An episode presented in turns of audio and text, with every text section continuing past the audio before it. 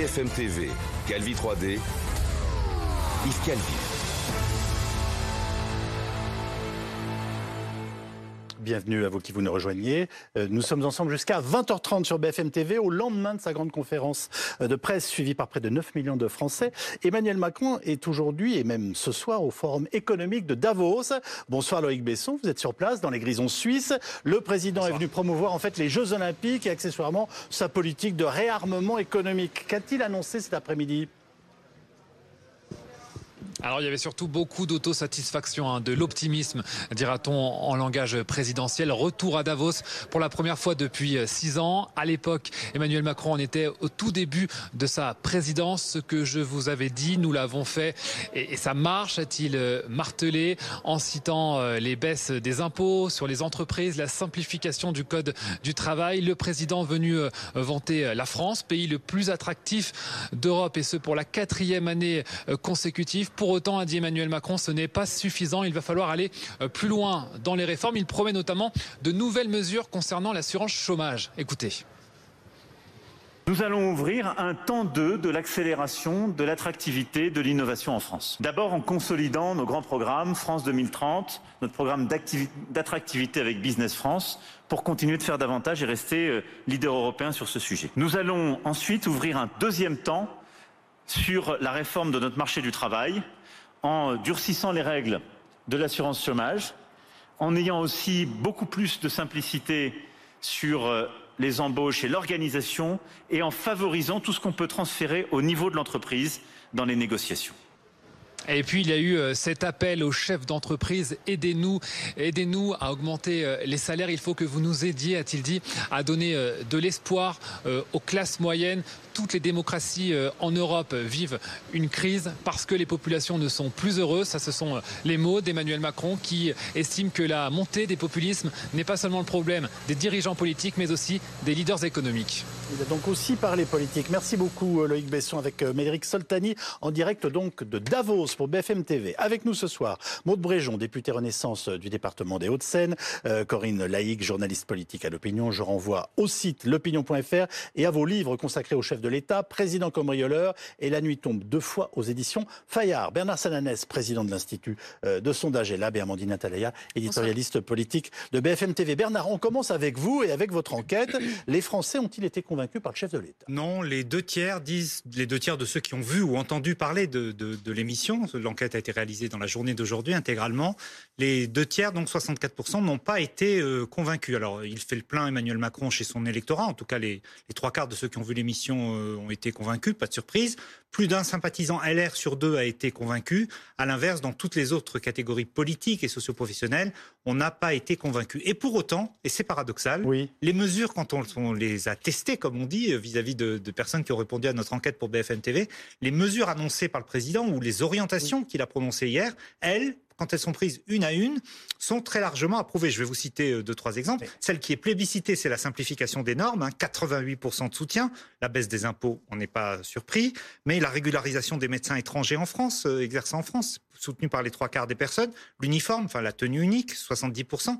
Et donc il y a ce paradoxe. là, ça commence à faire beaucoup par rapport à tout ce qu'il a annoncé hier soir. Oui, alors. Il y, a un paradoxe. Alors, oui, il y a l'image du président, en tout cas la perception qu'en ont aujourd'hui un certain nombre de Français, et, visiblement des mesures qui sont, euh, qui sont euh, soutenues. Il y a pour moi plusieurs points qui expliquent effectivement ce, contraste. Certains diront un paradoxe. Le premier, c'est bien sûr, vous avez raison Yves, l'image personnelle du président qui reste très dégradée, notamment sur la proximité euh, des préoccupations des Français. Et sans doute, il y a dans ce jugement sur le pas convaincant un reproche de dire euh, il y a des sujets que le président n'a pas traités ou pas suffisamment traités. Je pense bien sûr notamment à la question du pouvoir d'achat. Deuxièmement, il y a un doute sur l'efficacité de sa parole politique. Dans une question, comme on dit, ouverte que l'on a posée aujourd'hui, Qu'est-ce que vous avez pensé de l'intervention du président? Il y a beaucoup de jugements critiques sur le fait c'est de la communication, c'est du blabla, on l'a déjà entendu, mais finalement il ne va rien se passer. Vrai ou pas, c'est le cas. Et puis troisième une Pardonnez-moi, juste un mot, une forme de lassitude une forme de lassitude par rapport à sa parole publique, ou en tout cas le fait que la magie de sa parole publique n'opère plus. Et puis il y a un point, et je reprends ce que disait Loïc Besson à l'instant, c'est la critique du bilan, de, de l'auto-bilan que exerce Emmanuel Macron, ou de, de satisfaction ou de son optimisme. Je vais vous donner euh, deux exemples. Quand il dit nous sommes mieux armés qu'il y a six ans et demi, les deux tiers des Français sont en désaccord. Quand il dit nos enfants vivront mieux demain que nous ne vivons aujourd'hui, où la France est le pays où le pouvoir d'achat des travailleurs a le plus augmenté, là aussi, les deux tiers des personnes interrogées sont contre. Et finalement, ils ne sont pas simplement en désaccord avec cet optimisme du président, ça éloigne le sentiment qu'a une partie de l'opinion, vous savez, cette fameuse déconnexion, éloignement des réalités. Certains diront même déni de réalité. Euh, Maud Bréjean, il y a un paradoxe. On a euh, des mesures qui sont globalement soutenues par les Français, annoncées hier soir par notre président de la République, et une sorte voilà, de, distance euh, de plus en plus importante vis-à-vis de lui. Comment l'expliquez-vous et comment l'analysez-vous? Ma conviction, c'est que le président de la République euh, ne fait pas de la politique pour servir euh, son image personnelle. Euh, D'ailleurs, il l'a bien montré ces derniers mois. Rappelez-vous la réforme des retraites, extrêmement impopulaire. Ça lui a coûté en popularité et pour autant, il l'a mené à terme parce qu'il estimait que c'était bon pour la France. Nécessaire. Euh, et l'objectif, quand on est chef de l'État, je crois, en tout cas, c'est comme ça que moi je perçois la politique, eh ben, c'est de faire fi de sa propre po- po- popularité, pardon, pour emmener le pays dans ce qu'on estime être la bonne direction. Moi, ce que je retiens d'hier, au fond, euh, je peux Pardonnez-moi, vous il ne dire, fait pas exprès de ne pas être populaire. C'est quand même pas son, but dans la vie. c'est- euh. c'est pas un objectif, mais c'est pas un déterminant. Euh, ce que je retiens d'hier, pour ma part, c'est que ceux qui pensaient dans les oppositions, dans les commentateurs Hmm. politiques, euh, que le quinquennat était terminé trois ans et demi avant 2027, euh, se sont bien trompés. Euh, et le président de la République a démontré tout l'inverse. Il a pour moi répondu à deux grandes questions qui me semblent absolument fondamentales dans l'époque que l'on traverse. La première, c'est qu'est-ce qu'être français aujourd'hui? En termes d'autorité, euh, en rapport avec ce qui nous unit en tant que nation, et vers où on veut emmener la France à horizon 10, 20, 30 ans, sur la question de l'emploi, sur la question de l'industrie, sur la question de l'écologie. Euh, et derrière, il a adossé un cap avec des mesures. Et il y en aura peut-être d'autres. Je rappelle quand même que le Premier ministre euh, Gabriel Attal prononcera un discours de politique générale. Mais je crois que hier, en tout cas, c'est en tant que citoyenne et que parlementaire, comme ça que je l'ai ressenti, euh, il a donné un horizon qui nous emmène et qui donne du sens aux trois ans et demi qui restent dans ce quinquennat. Alors, euh, Amandine Atalaya, cette vision pour la suite de son quinquennat, le cap euh, voilà, qu'il nous a proposé, est-ce que vous pensez que l'objectif est atteint?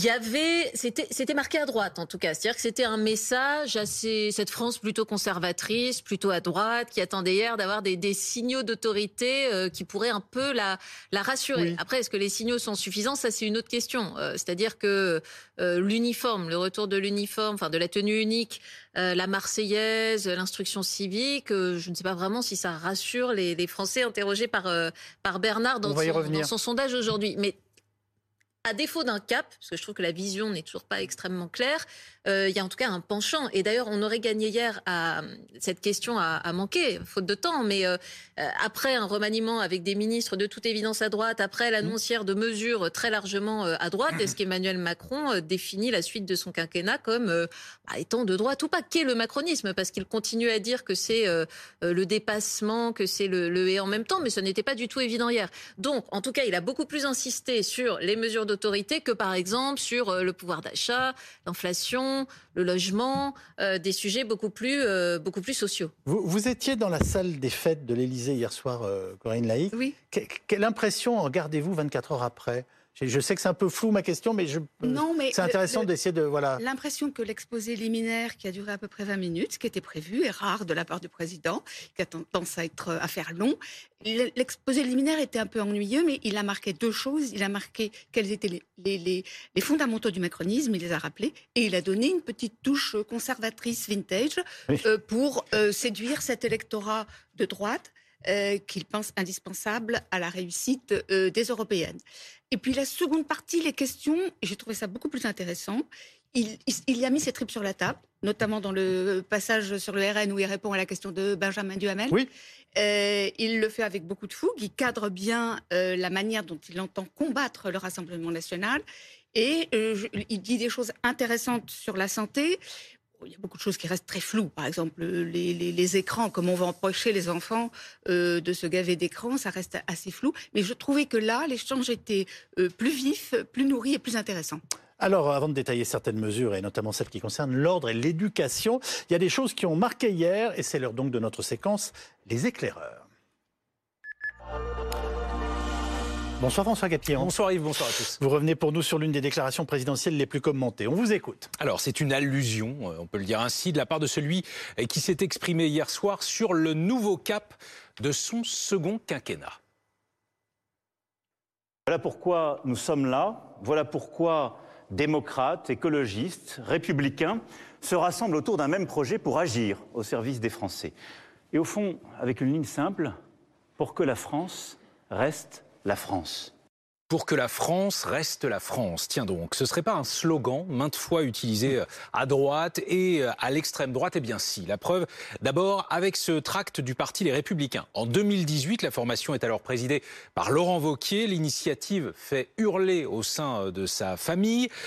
Certains condamnent la proximité de la formule avec les idées du RNX, Front National, qui réplique illico, vous le voyez, avec une affiche quasi identique. Quatre ans plus tard, ce duel droite-extrême droite refait surface en quelque sorte. Nous sommes donc en 2022. Éric Ciotti est candidat au congrès LR pour représenter son camp à la présidentielle. Il reprend le slogan pour que la France reste la France avant qu'Éric Zemmour ne le fasse à son tour n'en fasse même euh, la ligne directrice de son programme. Hier soir, Emmanuel Macron s'est donc approprié ces sept petits mots très connotés.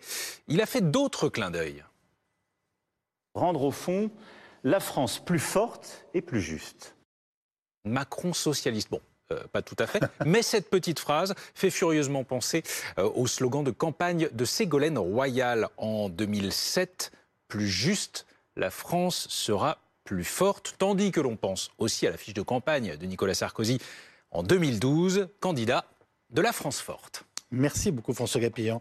Pour que la France reste la France, euh, il a des inspirations euh, comme ça qui durent dans le temps, notre président de la République. C'est pas un hasard là tout ce qu'on vient de voir. Euh, moi je vais vous dire, les comparaisons à des slogans qui auraient pu être utilisés par Éric Zemmour ou Éric Ciotti, je les trouve proprement ridicules. Pourquoi? Parce que qu'on aime ou pas le président de la République, qu'on soit d'accord ou pas avec ce qu'on fait, les lois qu'on vote à l'Assemblée nationale, les mesures prises depuis six ans et demi, chacun voit bien, et je vous rappelle les interviews que vous avez fait sur BFM TV d'Éric Zemmour pendant la présidentielle, qu'on a des visions de ce qu'est la France, de ce qu'est la France fondamentalement différentes. pardonnez-moi, pour que la France reste la France, pour vous, ça n'est pas connoté.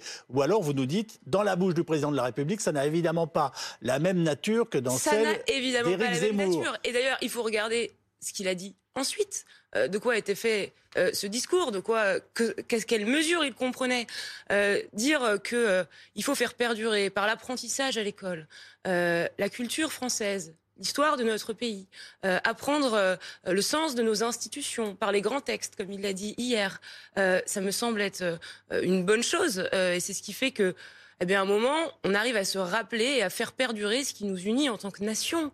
Euh, et ça ne concerne pas euh, euh nos origines sociales, nos origines géographiques, qu'on soit euh, d'origine immigrée ou pas, notre orientation sexuelle.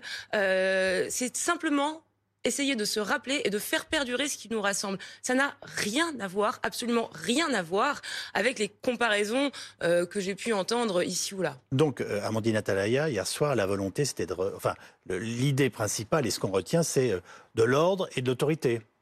Euh, oui, parce que bah, c'est notamment dans l'éducation. Notamment dans l'éducation. Euh, oui, l'électorat d'Emmanuel Macron est assez euh, âgé. En tout cas, ce sont beaucoup plus des, des, personnes âgées que des jeunes. Les jeunes votent beaucoup plus Mélenchon, euh, notamment que que Macron. Et c'est un électorat qui est en demande d'autorité, d'être rassuré. La crise des banlieues, notamment les émeutes, les ont énormément inquiétés.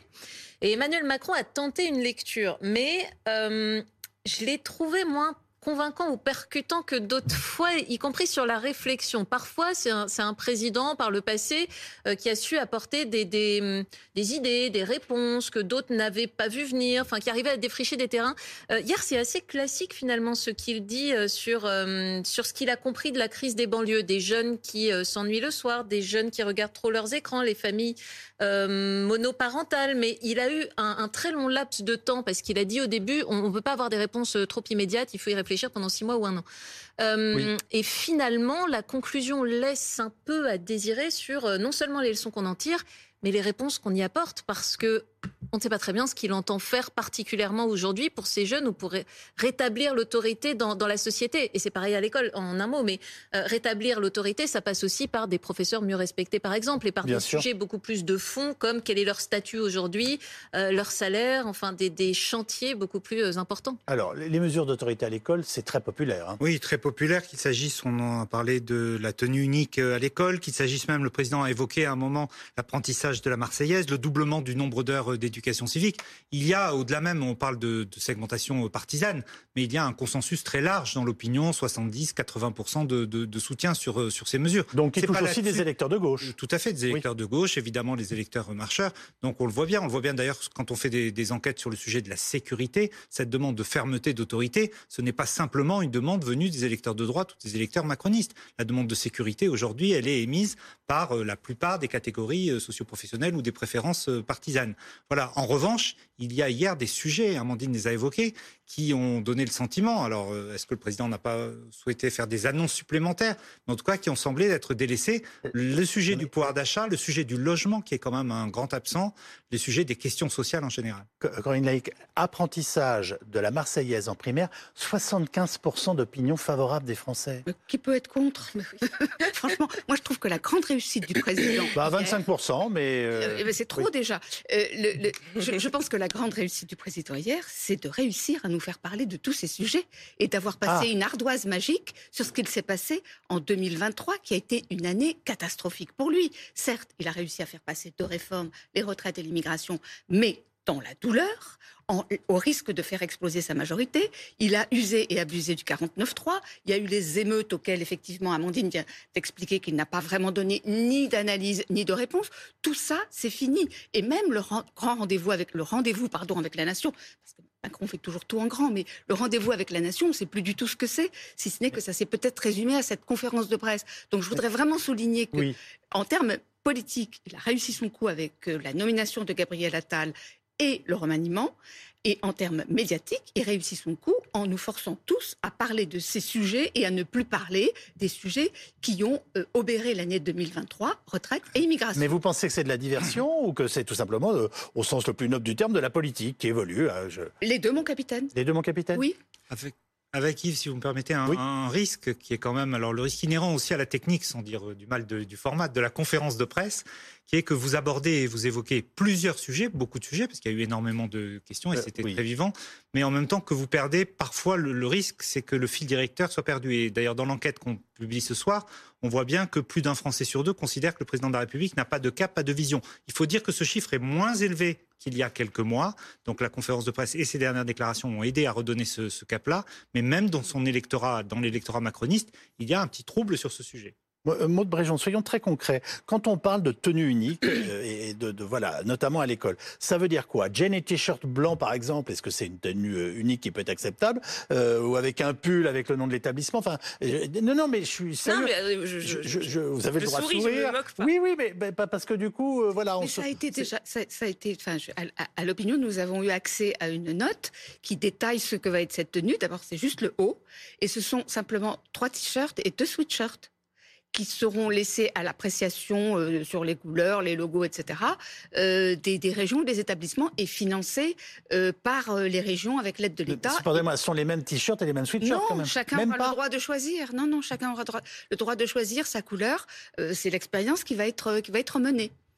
C'est acté pour vous, Maud Bréjon, ce qu'on vient très, de Très humblement, moi je ne suis pas en mesure de, vous détailler la déclinaison précise euh, et je pense qu'il y aura encore évidemment des discussions sur la question. Je rappelle que ce sera des expérimentations dans un premier temps dans des établissements euh, qui sont volontaires et j'espère qu'on aura beaucoup d'établissements. Une centaine hein, d'établissements. Volontaires, voilà, donc dans un premier temps. Euh, pour revenir un peu plus globalement sur la question de l'ordre et de l'autorité. moi je pense que ce n'est pas un sujet tabou, je pense qu'il y a une attente forte dans la société. je l'entends, en tout cas dans ma circonscription, euh, ce besoin de remettre de l'autorité et de l'ordre à tous les étages, euh, dans la rue, à l'école, euh, parfois au sein euh, de la sphère familiale. Et au fond, c'est quoi l'autorité? C'est quoi l'ordre? C'est respecter euh, son maître ou sa maîtresse euh, quand on est élève en classe. C'est respecter ses camarades. C'est respecter les policiers et les gendarmes qui nous protègent. C'est savoir accepter ben, des, des, des, une forme de hiérarchie dans nos organisations, que ce soit au travail et plus globalement dans la société. C'est respecter, évidemment, ça va de soi, les lois de la République. C'est au fond une condition absolument nécessaire euh, pour À la arriver vie en commun. pour arriver à vivre ensemble et à faire société ensemble.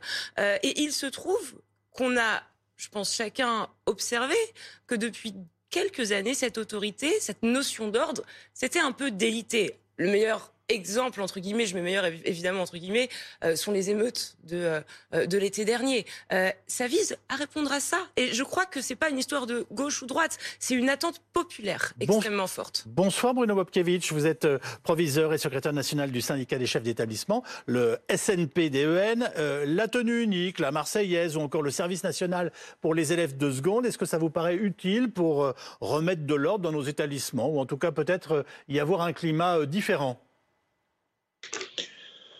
Je crois qu'on est sur une image euh, fantasmée de l'école euh, qui irait bien euh, si on la remettait en noir et blanc, en bref, et, qu'on a cette image du retour à, à- à une époque qui finalement, sur un certain nombre de sujets, en réalité n'a jamais existé. Je pense notamment à la question à la question de l'uniforme. On a nous souvent eu l'occasion de le dire. Cette expérimentation, en réalité, elle existe déjà, puisque dans un certain nombre de territoires, notamment ultramarins, vous avez déjà cette, cette question de la tenue unique. Euh, je ne suis pas certain que si on interroge demain euh, les collègues euh, de ces territoires, ils vous expliqueront que ça améliore grandement la question du climat scolaire. Donc c'est une image de l'école qui n'est pas la nôtre. J'entends la question de, de gommer les inégalités. Euh, mais force est de constater que ça ne semble pas marcher de ce point de vue, parce que malheureusement, il y a beaucoup d'autres marqueurs, et que nous, on ne cesse de dire que plutôt que de chercher à gommer ces inégalités physiques, mais- cherchons, enfin, sociales, euh, les gommer physiquement, cherchons à les traiter et à s'en occuper. Et ça, c'est un élément euh, important. Sur la question de la Marseillaise, en fait, il faut rappeler au président que c'est quelque chose, une directive qui a déjà été partagée il y a déjà de nombreuses années et qu'il est effectivement préconisé dans les établissements euh, scolaires eh bien, de, euh, euh, bah, de s'appuyer sur cette Marseillaise dans un certain nombre d'opérations. Donc, c'est c'est pas nouveau en réalité, ça existe, ça existe déjà. Non mais ma question c'est est-ce que vous le faites, pardonnez-moi, est-ce que vous la pratiquez Est-ce qu'on entend de temps à autre la Marseillaise dans nos établissements? Parce que moi je ne connais absolument personne qui m'ait dit euh, avoir un enfant euh, qui a entendu la Marseillaise dans son établissement. Mais j'ai peut-être pas de chance. Hein. Non, mais c'est surtout qu'il n'y a, pas- a pas de moment, euh, il n'y a pas souvent de grands moments collectifs pour le faire. Euh, mais je pense que c'est c'est surtout une préconisation premier degré. Et, moi, je vous rappelle que je ne représente que les collègues de, de collège et de lycée, mais il faudra les interroger très précisément sur cette question, mais simplement pour rappeler que cette demande n'est en réalité pas euh, une nouveauté. Euh, Sur la question sur, peut-être sur la question des vêtements dans les départements euh, d'outre-mer, c'est une intuition que vous avez que ça ne marche pas ou ce sont des échanges que vous avez eus avec vos confrères? Non, j'y suis, j'y suis allé, euh, j'y suis allé moi-même euh, le constater.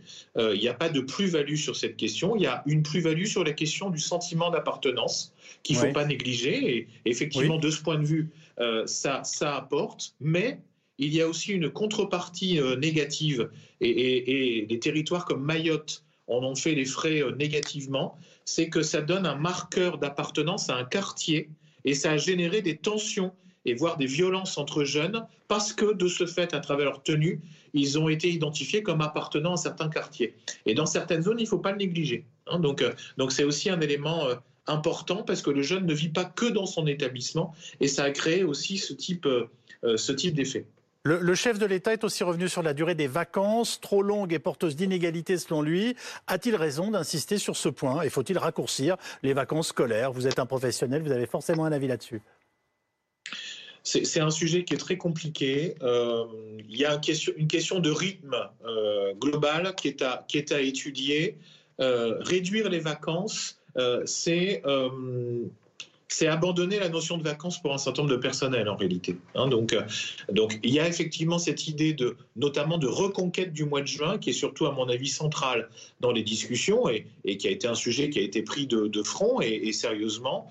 Euh, et donc euh, il faut il faut regarder ça, qui, qui, est effectivement une problématique puisque vous avez des élèves qui potentiellement arrêtent très tôt.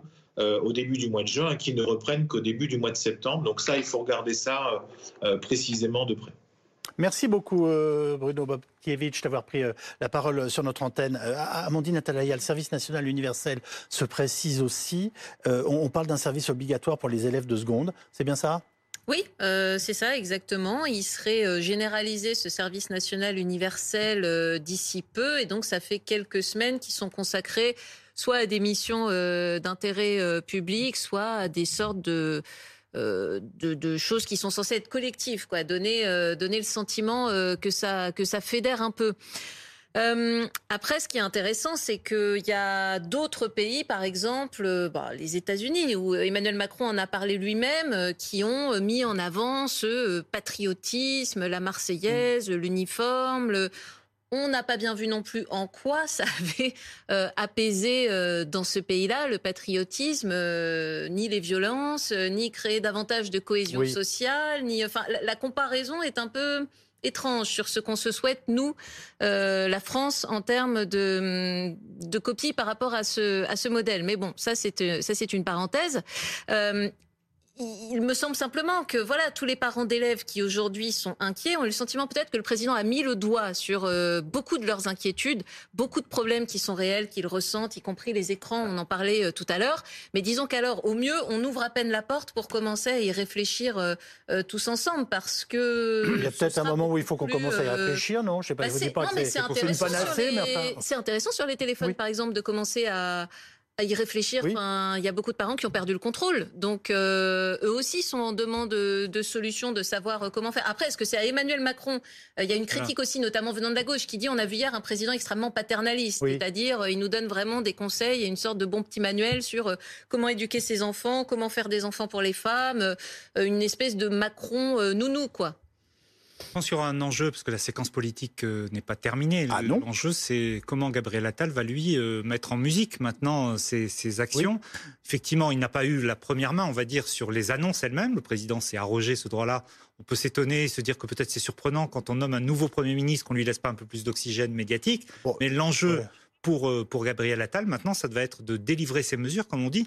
Et il a plutôt, il faut bien le dire, c'est ce qui a aussi fait sa popularité, il a plutôt réussi pendant ces cinq mois à l'éducation nationale à montrer que les mesures qu'il annonçait étaient suivies des faits. Comment il va faire maintenant pour mettre en musique toutes les annonces d'hier, et elles sont nombreuses, d'Emmanuel Macron C'est aussi là-dessus que se jouera le, la restauration de la confiance dans la parole publique. Le service national universel est très très loin de ce qu'on appelle le service militaire. Hein. On n'en est, ah, pas du tout là. Hein. Oui, et c'est une affaire qui traîne depuis 2017, puisqu'en 2017, euh, au, moment de la campagne, Emmanuel Macron voulait que ce service euh, euh, national universel soit pris en charge par l'armée, qui n'en voulait surtout pas, notamment pour des questions budgétaires, parce qu'ils avaient peur que l'argent du SNU soit pris sur leur propre budget.